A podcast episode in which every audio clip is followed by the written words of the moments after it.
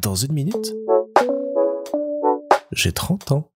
Salut Cet après-midi, alors que je rentrais à la maison, j'étais sur Twitter dans le train et j'ai été spoilé par un titre d'article sur la personne éliminée dans Top Chef ce mercredi. Et ça m'a profondément agacé. Déjà de base, j'aime pas être spoilé. J'aime découvrir des œuvres telles qu'elles ont été imaginées par les gens qui les ont créées. Et s'il y a une révélation dedans, bah, j'aime la vivre quand elle doit m'être révélée. À partir du moment où quelqu'un a voulu me surprendre, a voulu m'amener une information comme ça de telle manière, j'ai envie de la vivre telle qu'elle. D'autant plus dans une émission télé où le principe est de savoir à la fin qui va être éliminé. Ça perdrait toute sa saveur si dès le début on savait qui allait être éliminé. Mais même en disant ça, j'ai passé un bon moment devant Top Chef parce que euh, j'ai pu regarder euh, toute l'émission en sachant comment elle allait euh, se terminer et en étant euh, heureux, malheureux pour euh, celui ou celle qui a été sorti du jeu et en étant un petit peu inquiet quand même pour certains que je voyais faiblir à certains moments et d'autres que je voyais gagner alors que pas du tout au final, ça m'a apporté cette autre vision qui est pas la vision de la surprise mais qui est la vision du suspense. On sait qu'est-ce qui va arriver et on attend de voir comment ça va arriver.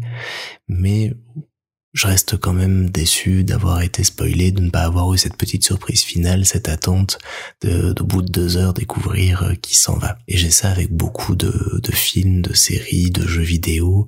Ça me touche euh, beaucoup quand euh, je découvre, malgré moi, une information que j'aurais préféré ne pas connaître. Quand je vais moi-même chercher un spoil, quand je vais moi-même euh, découvrir un truc ou, confirmer quelque chose que j'ai deviné sur une série, un film ou quoi, ça me pose pas de soucis. Mais quand je lis un truc et que, au détour d'une phrase, j'apprends une information que je n'avais pas envie forcément de connaître au départ, ça me pose problème ça me pose problème parce que j'aime découvrir des choses, j'aime les deviner, j'aime faire cette petite enquête tout au long du récit pour savoir qu'est-ce qui va bien pouvoir se passer.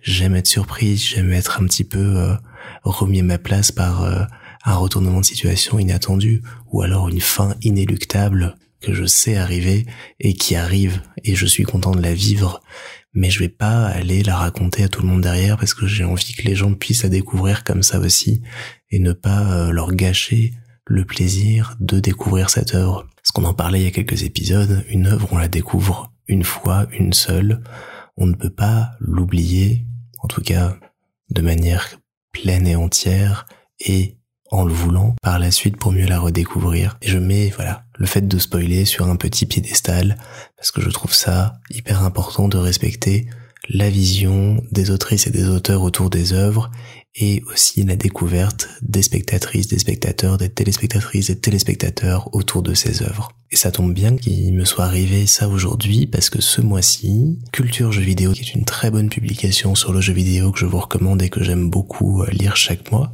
s'intéresse à la notion de spoil et si c'est une bonne chose ou pas de spoiler. Alors je suis pas toujours d'accord avec ce qui est dit dans leurs articles, eux prônent et défendent le fait qu'on puisse spoiler quelques aspects pour mieux présenter le jeu, le mettre en avant. Ça rejoint aussi dans un article très intéressant de... Il faut que je dise de qui s'est signé cet article de Héloïse Linossier qui parle des euh, trailers et bandes annonces et ça rejoint un peu la question que j'ai parfois en faisant des bandes annonces notamment de films de savoir à quel point est-ce qu'on peut spoiler ou euh, montrer des éléments de l'intrigue de l'histoire pour pouvoir mieux vendre le film, la série sur laquelle je travaille.